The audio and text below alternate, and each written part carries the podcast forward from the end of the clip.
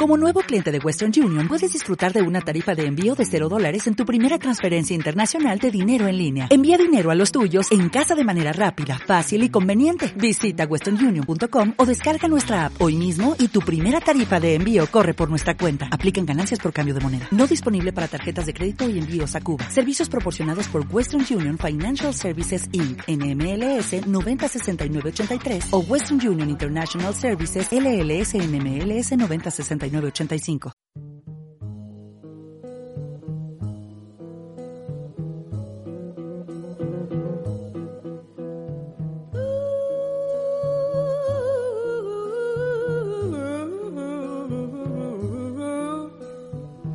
Hola, soy Paula, hija de la Mari, y estoy aquí de vuelta. He usurpado de nuevo el podcast de Rubén y estoy aquí presentando un nuevo programa. Eh, hoy me acompaña Sara Belén en su segunda vez consecutiva en el programa. Hola Sara, ¿cómo estás? Muy bien, un poquito nerviosa, pero bien. Sí, bueno, ahora vas a estar un poquito más suelta, ¿no? Así es, probablemente. Confiamos en ti. Eh, hoy nos alegra un montón presentar a nuestra invitada, Desiree Vela Lovede. ¿Qué tal, Desiree? ¿Cómo estás? Hola, buenas tardes, chicas. Muy bien. ¿Qué tal el día de hoy? Bien, un poco cansadito, pero bueno, ahora me estoy toma- tomando este ratito de charla con vosotras como un ratito para descansar y luego seguir, porque tengo que seguir trabajando y haciendo cosas esta tarde. Así que, bueno, Va a ser un ratito de charla bien. Sí, sí, mis días son son súper productivos, la verdad, o sea que, que bien. Bueno, te tengo que presentar, pero como Rubén también no dio las, o las introducciones y pues va a costar un poco, pero voy a intentar hacerlo lo mejor que pueda. Muy bien. Eh, quería destacar en primer lugar tu labor como comunicadora. Eh, eres comunicadora a través de tu blog, también a través de YouTube y a veces firmas bajo el seudónimo de Negra Flor. Bueno, Negra Flor ya pasó a la historia. ¿Sí? Fue, fueron muchos años, me acompañó durante mucho tiempo, pero ya Negra Flor no existe más. Ahora solo existe Desiree Vela. Sí. Eres también activista afrofeminista y también eres escritora. Mm, kind of, que diríamos en inglés, ¿no?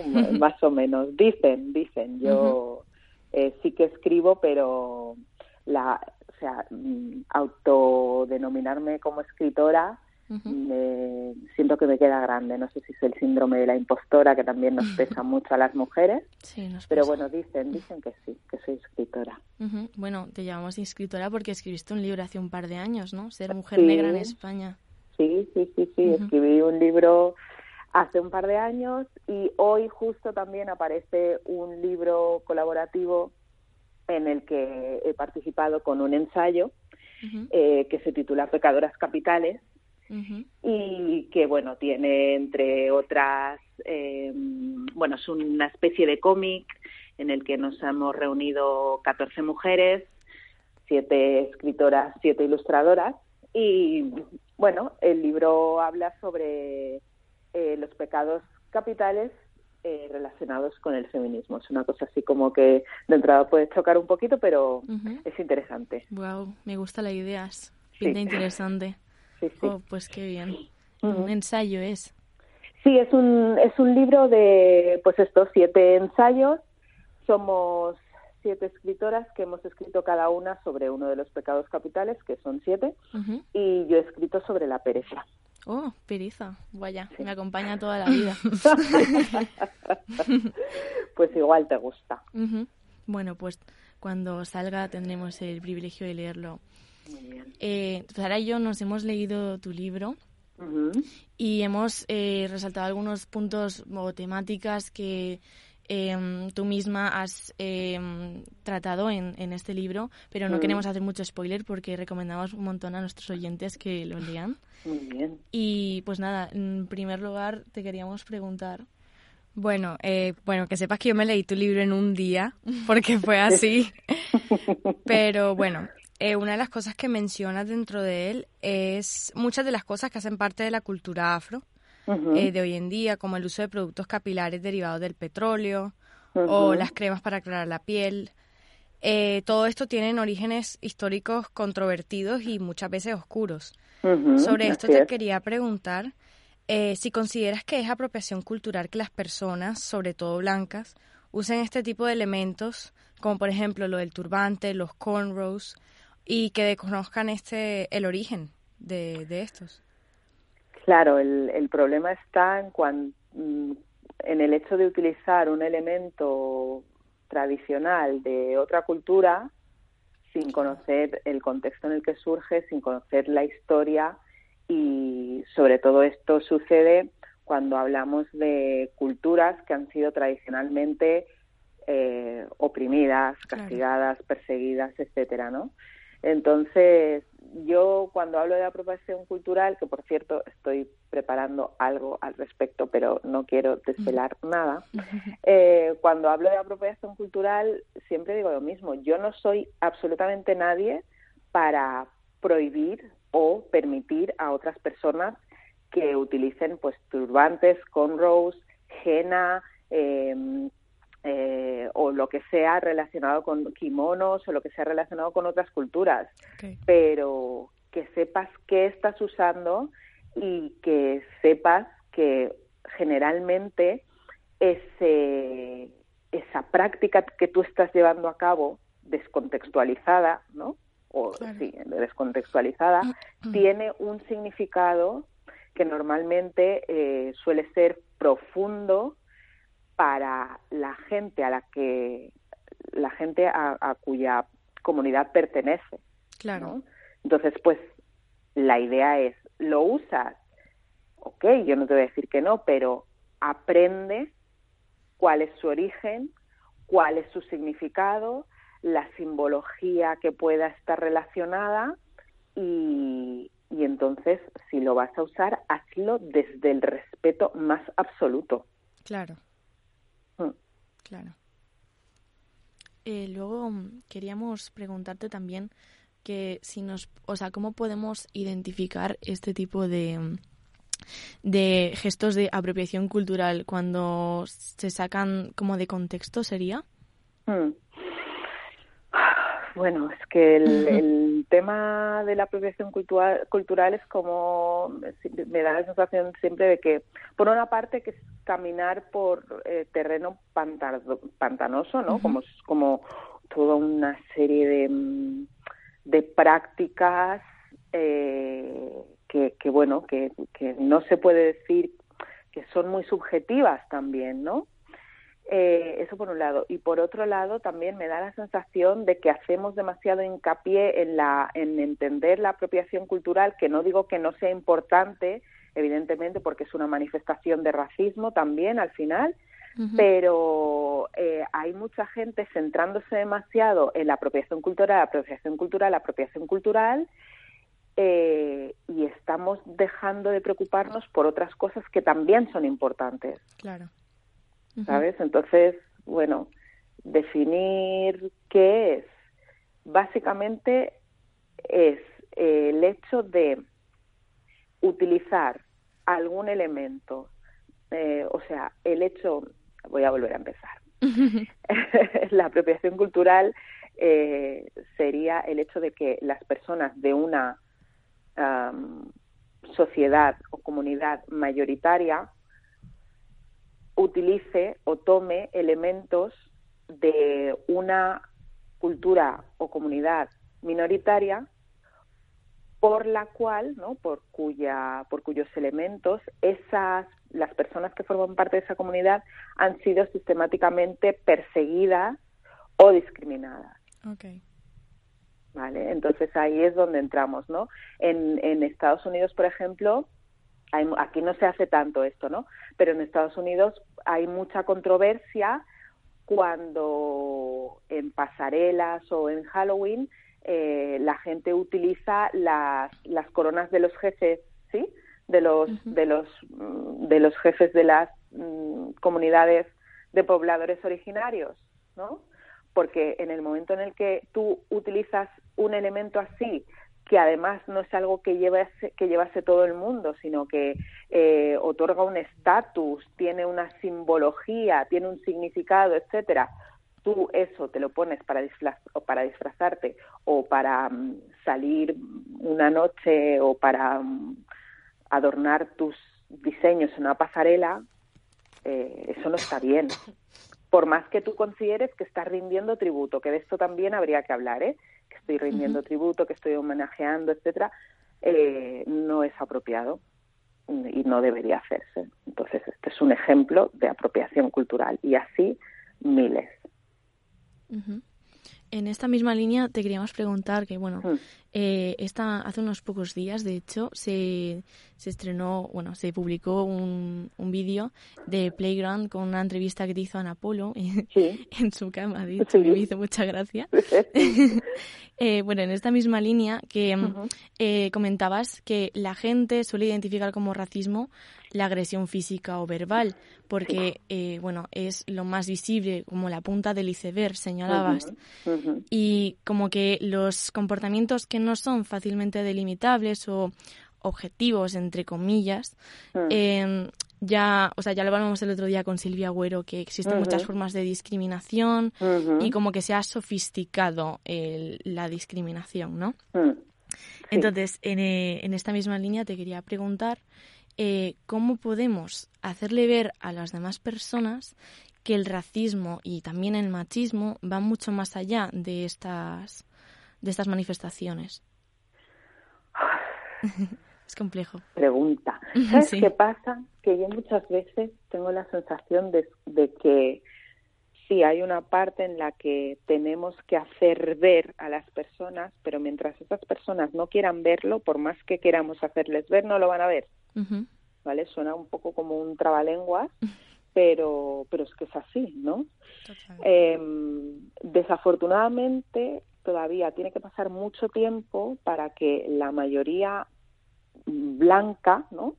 entienda que, que hay cosas que van mucho más allá de, de lo que estamos hablando, de la, de la agresión física o verbal, y que, y que, o sea, lo que hacen es invisibilizar o borrar a las personas racializadas por sistema. ¿no? Igual que muchas veces la gente pregunta, las, las mujeres feministas preguntamos, ¿dónde están las mujeres en la historia? ¿No? ¿Por qué toda la historia que se nos explica eh, eh, ensalza eh, a los hombres? ¿no? Todo lo que nos enseña lo han hecho hombres. Todo lo que está relacionado con la ciencia, con la historia, con la política, con la filosofía, todo está hecho por hombres, ¿no? Y las mujeres feministas preguntan, ¿dónde están las mujeres? Vale, pues entonces yo como mujer afrodescendiente pregunto, ¿dónde están las personas racializadas? eso, esa ocultación, esa invisibilización, el hecho de que en, los, en el sistema educativo tampoco se enseñe eh, el hecho de que hay personas negras, hablo de personas negras en mi caso, pero Silvia seguro que os hablo de, de personas de la comunidad roma, Ah, hay personas negras eh, o africanas que han contribuido a la historia y no hablo de la historia de Estados Unidos, de África y tal, no hablo de la historia de España también, eh, el hecho de que no lo sepamos es bastante significativo. Y eso es racismo también. Claro. Está institucionalizado, ¿no? Entonces, claro, como está institucionalizado y está eh, permitido y legitimado por todo el sistema, pues ese es el que cuesta identificar. Pero lo que hay que hacer es escuchar a las personas que pertenecemos a esas comunidades. O sea, cuando estamos denunciando constantemente y sistemáticamente esto, es que no es una pataleta, Claro. Es que es una necesidad de reparación y de visibilización de, de los colectivos. Súper importante esta labor. Ujú. Eh, luego también en tu libro señalabas que eh, pues cuando se trata de una persona, un ser querido, Eh, señalar estas conductas racistas es muchas veces muy complicado. Mm, Sí. No, o sea, tú esperas un mensaje de comprensión o de disculpas y lo que te encuentras es todo lo contrario. Es un estado de, de, mm, defensión, por así decirlo, y es, es complicado también para, para la persona que, que lo está transmitiendo porque es algo Claro. delicado para ella. Sí, sí, mucho, mucho. Eh, quería preguntar, eh, ¿cómo han sido tus experiencias a la hora de, de señalar, destacar este, estos comportamientos? Pues yo muchas veces, por lo que estoy optando es por alejarme de esas personas sin decir más. Porque, o sea, yo en mi, en mi labor habitual ya estoy hablando sobre racismo, estoy denunciando, etcétera, ¿no? Estoy visibilizando. Entonces, llegar a mi entorno más cercano, más íntimo y encontrarme con según qué comentarios o con según qué memes o chistes, pues es para mí es muy violento. Claro. Entonces, como en las ocasiones en las que lo he señalado no se me ha entendido y eso para mí ha sido una fuente de, de, violencia adicional, porque entonces empieza ahí la negación, la luz de gas, el, el, esa, esa pasivo-agresividad de cómo voy a ser yo racista si soy amiga tuya o amigo tuyo, ¿no? Como si eso les eximiese. Entonces al final opto por no decir y alejarme de esas personas y sacarlas de mi, de mi entorno eh, más cercano. Yo necesito que, que, las personas a las que tengo cerca constituyan para mí un espacio de tranquilidad libre de agresiones. Totalmente. Mm. Sí, al final cortar de raíz, por así decirlo, es lo más sencillo y más sano para ambas partes. Mm, bueno, sencillo muchas veces no es. ¿eh? Claro, claro. Porque ahí hay un vínculo, hay una estima, hay una relación de más o menos tiempo pero al final lo pones en la balanza, ¿no? Y piensas, porque inevitablemente en el momento en el que ese comentario o esa actitud aparece, ahí hay un punto de inflexión y las cosas ya no vuelven a ser iguales. Ya, hay una distancia, ¿no? Claro, claro. Entonces, al final, pues yo, hay gente que opta por confrontar, ¿eh? Y, o sea, la, al final aquí eh, la cuestión es que no hay respuestas correctas e incorrectas, es que cada persona lo gestiona como no como quiere muchas veces, sino como puede, ¿no? Y yo opto por, por retirarme, batirme en retirada y dejarlo estar. Claro, y bueno, muchas veces yo creo que eh, se les olvida que el debate no es simétrico completamente, es decir, una persona no racializada no ha vivido un día como una persona racializada y viceversa. por lo tanto, por mucha empatía, mm. creo que también se trata mucho de escuchar y no tanto de ver quién tiene la razón así muy a veces te, te pedirán evidencia sobre esto evidencia tangible y cómo sabes tú. Claro pero sí supongo que también es hacer ver eso que no es un debate completamente simétrico y claro y que entonces eso es agotador porque constantemente tenemos que estar aportando pruebas. Claro. Y porque nuestra experiencia y nuestro sentir nunca es suficiente. Totalmente. Siempre hay que apoyar eso con prácticamente con evidencia científica. Hay que estar respaldando absolutamente todas nuestras opiniones y eso drena, eso es eso es agotador. Totalmente. Entonces, eh, tal y como dices, no es una no es una conversación eh, equilibrada por eso, ¿no? Porque tú tienes que estar poniendo, además no solo eso, no solo que tienes que estar aportando datos y tal, sino que tienes que estar diciendo las cosas con la suficiente delicadeza para no, no ofender a la persona que te está ofendiendo a ti. o sea, tienes que estar cuidando los sentimientos de esa persona que te ha ofendido para poder decirle que te ha ofendido sin que se sienta ofendida. Es muy perverso esto en realidad. es complicadísimo. Si al final hay que pedir incluso disculpas. Claro, sí, sí, sí, sí, sí, sí, así es. Eh, bueno, yo quería hablar sobre eh, la importancia de los referentes, lo importante que es tenerlos y, y nada, tú hablas mucho de la existencia de los canones de belleza que socialmente aceptados, donde las mujeres negras difícilmente entran. Esto me llevó a pensar a mí en Sosibini Tunsi. Sosibini Tunsi. Claro, se, te hará familiar. Mi Sudáfrica, ella ganadora del concurso de belleza Miss Universo del año pasado. Ella es una mujer negra y encima con pelo afro corto.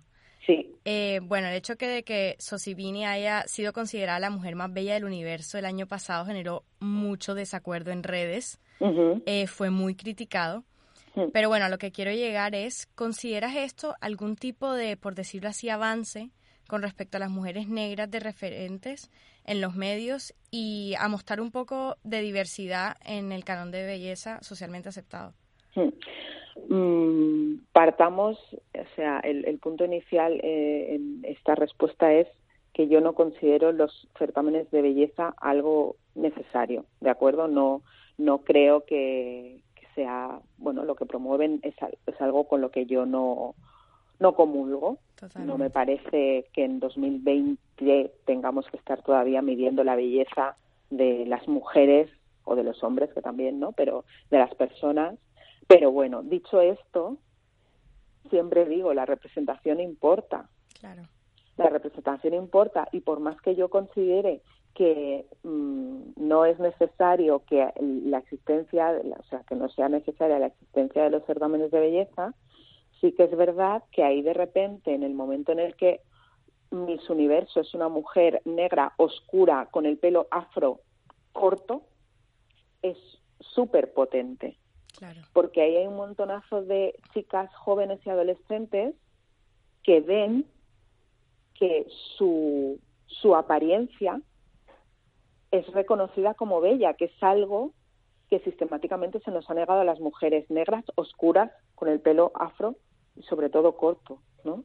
Entonces, es, es, un, es, es una...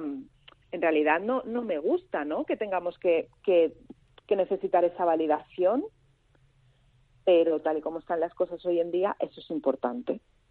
Por lo tanto, eh, para mí sí es un paso hacia adelante para las mujeres, eh, para las mujeres negras. Sí, bueno, y también es cierto eso que dices que por más de que sea una mujer negra y con pelo afro, sigue cumpliendo cierto canon de delgadez, de altura. Exacto, sí, sí, sí. Es un baby step, como decimos. Exacto, sí, son, pero son importantes los baby steps. Totalmente. Siempre son importantes. Luego ya Mm, desmantelaremos todo el sistema por el que no la belleza sigue estando estereotipada y tiene unas medidas y una tal pero sí baby steps sí es una transición imagino sí. es algo complicado sí eh, yo quería volver ahora al 2017 eh, un año bastante duro en el cual eh, cerraste tus redes durante seis meses sí por todos aquellos comentarios negativos, mm, bastante discriminativos y terribles. Y mm, comentabas incluso que algunos conocidos tuyos opinaban que ellos, si, si tú te marchabas, ellos ganaban. Y mm. me encantó tu respuesta de, pues, que ganen. Primero está mi salud mental. Sí, yo soy muy, estoy muy a favor de los autocuidados, ¿no? eh, yo me vi en una situación en la que, como había decidido dar un taller eh, de tres horas, cobrando 17 euros de entrada, eh, me vi de repente cuestionada, no solo por el precio que tenía el taller, sino mm, que se, se cuestionó si yo estaba legitimada para hablar sobre lo que iba a hablar, racismo, privilegio, etcétera. Entonces, esto lo que empezó con un cuestionamiento de si yo podía cobrar o no podía cobrar, porque la gente considera que el activismo no se, no se paga cuando el, cuando el, activismo es educación y la educación hasta el sol de hoy no es gratis. Eh, entonces empezó la, el debate por ahí por si yo podía cobrar o no cobrar y entonces la, la cosa escaló, escaló, escaló y empezó a transformarse todo en ataques, insultos racistas, machistas, etcétera. Y dije, no, o sea, cuando yo ya me vi con ataques de ansiedad, con pesadillas, eh, insomnio, etcétera, dije, hasta aquí, o sea, yo no, no, me voy a dejar la salud en esto, no voy a estar teniendo ataques de ansiedad delante, delante de mis hijas, asustándolas, etcétera, cierro. Y sí hubo mucha gente, hubo, hubo personas en mi entorno cercano que me decían, es que, es que tienes que volver, es que tienes que volver porque si no vuelves, ellos ganan. ¿Ok? Mm. primero, ponte tú, si quieres, ponte tú en primera línea y que también es un poco una, una posición eh, que se puede percibir como desagradable, ¿no? Pero, o sea, ponte tú en primera línea a recibir esos ataques y mantente ahí. Claro. ¿no? Y no flaquees. Si, si tú eres capaz de gestionarlo, estupendo pero yo estaba en un momento en el que no le debía nada a nadie. Entonces dije, ante esto yo cierro mi salud por encima de todo, porque al final todo esto estaba pasando en redes y yo tengo una vida, ¿no? Yo tengo dos hijas de las que cuidar y aquello me estaba minando la salud mental y en esas condiciones yo no podía trabajar, yo no podía atender a mis hijas, yo estaba hecha un trapo y, y, no me lo podía permitir, así que dije, se acaba, si es que al final yo no soy imprescindible, no es que pensara que lo fuera, ¿no? pero, pero eso te aterriza, ¿no? Y dices, no, es que el mundo va a seguir girando aunque yo no esté publicando contenido. Pues cierro y chao. O sea, tu estrategia fue eh, salir de, de, ese bucle, ¿no? Sí, sí, sí, sí, sí. Y intentar lidiar con la situación, lo, lo que es realmente importante, que es tu salud. Exacto. Y tus hijas y tu exacto, trabajo. Exacto. A día de hoy, evidentemente, eh, bueno, que tampoco, ¿no? Porque, bueno, ahora desde 2019 estoy ofreciendo formación online y tal, entonces yo ahí tengo una responsabilidad con, esa con esas personas que invierten su tiempo y su dinero conmigo, uh -huh. pero como, el, como las agresiones tampoco se, se suceden ahí, pues yo hubiese podido uh, seguir dedicándome a esto, ¿no? Si hubiese sido el momento, pero el hecho de estar en Twitter eh, expuesta total todo el tiempo a insultos, agresiones de gente que no sabía absolutamente nada de mí, porque uh -huh. la cosa fue escalando um, y fue llegando a gente que no sabía absolutamente nada de mí, nada de que yo llevaba seis años ya uh, haciendo um, pedagogía gratis en redes sociales, en mi cuenta de, o sea, en mi canal de YouTube, en mi blog, etcétera, pero la gente en Twitter muchas veces se mete a atacar porque sí, ¿no? Claro. Y entonces dije, no, yo esto no tengo por qué verme así, así que fuera. Uh -huh. ¿Y a día de hoy qué ha cambiado para que volvieras? Ah, pues mira, mmm, yo creo que sobre todo, bueno, he aprendido la lección, ¿no? Eh, he entendido que puedo retirarme todas las veces que necesite retirarme por los motivos que sean, uh -huh. que la gente que siente que le aporto va a seguir ahí cuando vuelva, ¿no? Y sobre todo también eh, decidí volver, la tarde que yo volví, que, que publiqué un, un tuit eh, avisando de que había vuelto, ¿no? Uh -huh. eh, recibí tantos mensajes tan bonitos de gente que me había estado echando de menos, que se alegraba de mi vuelta, que me pasé toda la tarde llorando emocionada, ¿no? Entonces, claro, entonces pensé, pues si es esto en lo que me tengo que fijar, ¿no? En la gente que agradece que yo esté ahí haciendo lo que sea que hago, no en una persona que no sabe absolutamente nada de mí, que no sabe quién soy, que no quiere saberlo, y que está ahí simplemente eh, soltando porquería por la boca, bueno, en una pantalla, ¿no? Claro. Y entonces esto fue definitivo, decir, no, no, si yo es que lo que tengo que hacer es centrarme en la gente que me aporta y en la gente a la que aporto y ya. Y eso me ayudó y me ayuda a día de hoy. Qué bien. Mm. Eh, bueno, decir, yo te quiero preguntar sobre, eh, cambiando un poco de tema, Mm. Eh, la tendencia al paternalismo que a veces se puede apreciar por parte de personas que no cuentan con una interseccionalidad en específico, uh -huh. pero sí son conscientes de su privilegio. Por ejemplo, muchas veces se habla como de personas blancas quieren integrar, entre comillas, a las personas mm. negras mm. dentro de la sociedad o que, no, como hombres tenemos que proteger a las mujeres. Eh, tú siendo una mujer negra, ¿cómo describirías el rol y la posición que piensas que deberían tener tanto, bueno, los hombres como las personas blancas, para encontrar este balance entre conciencia, pero eh, no apropiarse de una lucha que claramente no es de ellos. Claro. Es complicado porque eh, yo creo que ese paternalismo, esto lo, lo vengo pensando últimamente, ¿no? Eh, ese paternalismo se, se manifiesta en determinadas personas que, que bueno, pues que, que que, que de alguna forma eh, intentan apoyar, ¿no? Intentan ser aliadas, claro. pero lo hacen movidos por un interés, un interés totalmente egoísta, ¿no? De ser reconocidos como, de que les den la palmadita en la espalda y les pongan el pin, ¿no? De otra forma no entiendo eh, esa necesidad, no ese afán de, de, hablar por o dar voz, ¿no? que es una expresión que se usa mucho. Claro. Sí, aquí para dar voz a los sin voz. No, no, todo el mundo tiene voz. Lo que pasa es que lo que tienes que hacer es soltar el micro. ¿No? Suelta el micro, pasa el micro, sal del centro. Tómate un café. claro, al final es eso, es, sal del centro del escenario, deja el micro ahí y deja que, que los colectivos se autorrepresenten. Claro. Eh, tenemos agencia política, tenemos voz, lo que pasa es que siempre, desafortunadamente, hay alguien gritando más y haciendo más ruido, ¿no?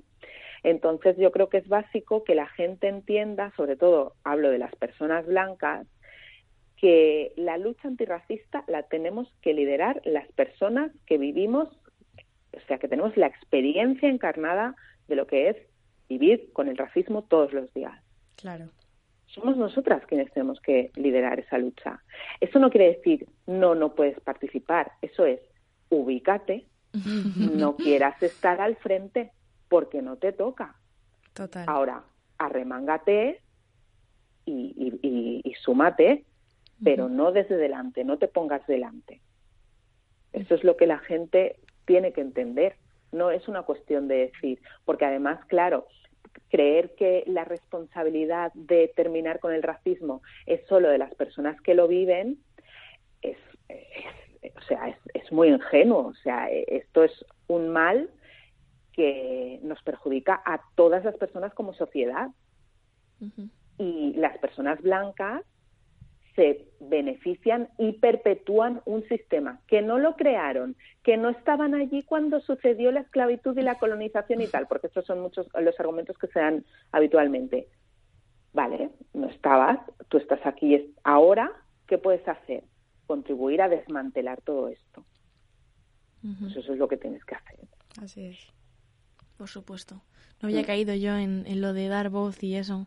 Sí, sí, sí, sí, es súper es súper habitual y yo creo que hay gente que lo ve como la máxima expresión de la alianza, ¿no? Dar voz. No, no, ya tenemos voz. Claro.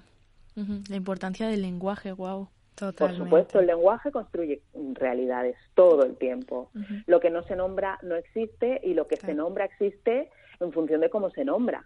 Totalmente. Al final, nuestro, como humanos, nuestro mundo es simbólico. Exacto. Qué cosas más interesantes. Eh, bueno, llegamos casi al final y bueno. ¿Ya? Sí, porque son, son y 46. Muy bien. Joder.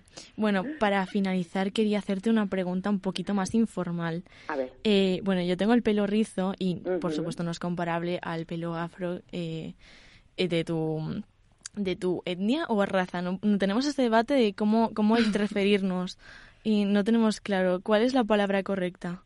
Las eh, a ver lo que voy a decir. Eh, las razas biológicamente, biológicamente las razas no existen. Vale, claro. Ok, entonces sería es un constructo social. Sí, sería más adecuado hablar de etnia. Ok, pues la, la etnia eh, pues compartimos bastantes cuidados en realidad eh, a la hora de cuidar de nuestro pelo. Y pues te estaba haciendo, o sea, he estado investigando todos los trucos que ibas dando em, y he estado durmiendo con un gorro de satén. ¿Tú también? sí. Muy bien. Creo que, que desde el vídeo de Playground estoy creando tendencia. Guau, pues eh, ha venido súper bien. O sea, el ingreso del pelo ha, bajado increíble. Parece magia. Sí, sí, sí, sí, sí, sí, eh, quería preguntarte si existe algún otro truco milagroso de beauty blogger que nos puedas recomendar. Para el pelo. Mm, sí. Bueno, pues eh, básico eh, no lavar el pelo todos los días, independientemente del tipo de rizo y de la textura. Ah, no es bueno lavar el pelo todos los días. Em, importante no, en la medida de lo posible, no aplicar demasiado calor, porque el calor, evidentemente, eh, castiga y, y, bueno, es una agresión también para el pelo. Y, y no sé, yo es que soy, eh, cuando hablo de pelos rizados sobre todo, cuanto menos se manipule el pelo, mejor. El pelo crece y crece siempre, eh, porque hay mucha gente que cree que no le crece el pelo. La complicación está en retener el crecimiento. Entonces, cuanta más manipulación, calor, tintes, químicas, etcétera, más difícil es retener ese crecimiento. Entonces, pues dejar un poco el pelo a, su libre albedrío y que crezca libre y natural. Bueno, pues muchísimas gracias. Eh, bueno, decir aquí entre nos, yo te cuento que a Paula el otro día la vi con el pelo rizado, así divino, y yo, mujer, que ese cambio, porque ella a veces se lo suele, se lo suele alisar. Y dicen, no, es que me he leído el libro de Siré y, estoy, y estoy empoderada. ¡Ay, me encanta! Entonces, sí. Muy bien, muy bien. Muchas gracias. Muchas gracias a ti, por, ah, bueno, a vosotras por, por dejarme saber que estas historias siempre para mí son como muy estimulantes. Jope. Qué importante es la labor que haces, de verdad, Desire. Muchísimas Muchas gracias. Gracias, a vosotras. Ahora sí, llegamos al final, finalísimo del programa y tenemos eh, una costumbre que es pedirle una canción de cierre a, a la persona invitada. Así que, ¿cuál es la canción que te gustaría que sonara? Pues mira, en, una, en un himno hacia el, los autocuidados y el, el autoamor, ¿no? El amor por una misma, eh, yo soy muy fan de la canción Soulmate de Lizzo. La letra me parece muy poderosa, toda ella y todo el trabajo que hace, no solo su música, sino todo el trabajo que hace de deconstruir un poco todo lo que hablamos, estos cánones de belleza, eh, me parecen brutales, así que Soulmate. Joder, qué guay. Me encanta Lizzo, es maravillosa. Sí, lo es. Eh, bueno, pues aquí nos despedimos. Muy bien. Eh, de verdad, muchas gracias, Desiree, por brindarnos un ratito de tu tiempo. Ojalá estar hablando contigo un montón. ¿Verdad? Pero, sí. Pero como tienes ahora una, un mm. trabajo, pues eh, nos tenemos que despedir. Vaya. Muchas gracias, chicas. Ha Muchas gracias. Ha sido genial. Gracias. Y también a Miguel Ángel, muchas gracias por estar ahí siempre produciendo y realizando el programa. Y a Sara también por colaborar conmigo en el programa. Estamos encantados de tenerla aquí y queremos seguir disfrutando de ella también. Muchas gracias, Paula. bueno, un saludo y adiós. Hasta la próxima semana.